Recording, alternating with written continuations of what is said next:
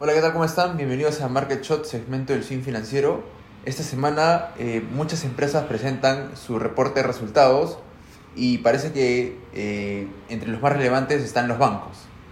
Sí, correcto. Eh, bueno, siempre, como ya sabemos, los, las empresas que cotizan en, en la bolsa norteamericana o en cualquier bolsa están obligadas a reportar los resultados, sus resultados corporativos de lo que han registrado en el trimestre, ¿no? Estos se llevan cada cuatro veces al año, cada trimestre, y en esta oportunidad les toca entregar a las empresas sobre sus resultados del último trimestre del 2022, es decir, de octubre, noviembre y diciembre del año pasado.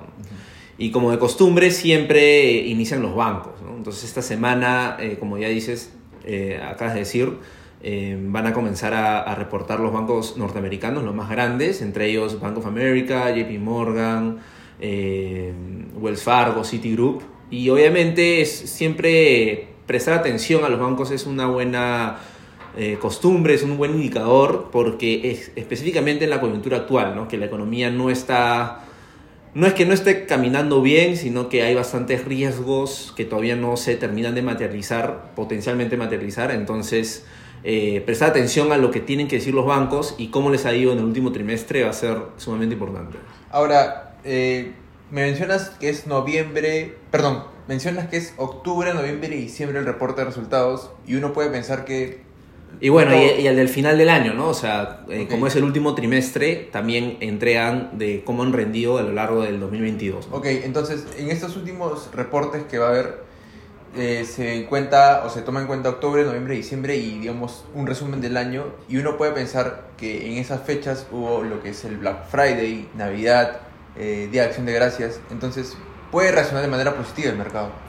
Eh, sí, podría reaccionar de manera positiva porque, como mencionas, justo se ha llevado a cabo estas festividades que en líneas generales tiende a mostrar mejores rendimientos eh, con respecto a, los otros trimestres.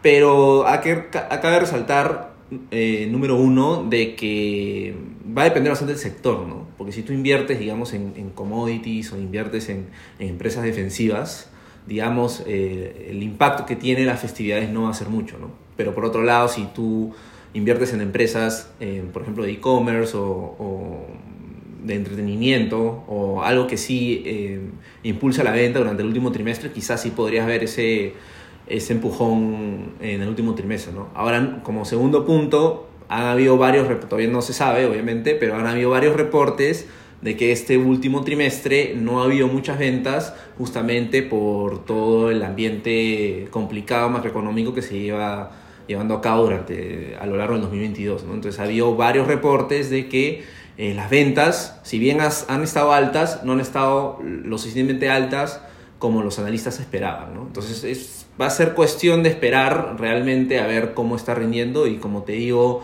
esta semana con los bancos va a ser sumamente importante eh, exclusivamente prestar atención los niveles de, de depósitos y niveles de ahorros de los norteamericanos, ¿no? porque eh, como ya sabemos, desde la pandemia ha habido una acumulación de ahorros sustancial desde que la Reserva Federal y los el Banco Central de Estados Unidos básicamente ha inyectado liquidez y los niveles de ahorros han aumentado considerablemente desde el inicio de la pandemia. ¿no? Entonces, en los últimos trimestres se ha, se ha visto que el nivel de ahorros ha estado bastante resiliente y se ha mantenido estable, pero vamos a ver cómo se ha estado comportando en el último trimestre. ¿no? Recuerda que obviamente los norteamericanos son bastante propensos a consumir y hasta están dispuestos a, a ir a la deuda o, o a acudir a la deuda para abastecer lo que tienen que consumir. ¿no? Entonces, es muy importante ver eh, esos niveles de ahorros eh, que vamos a saberlos cuando los bancos reporten resultados.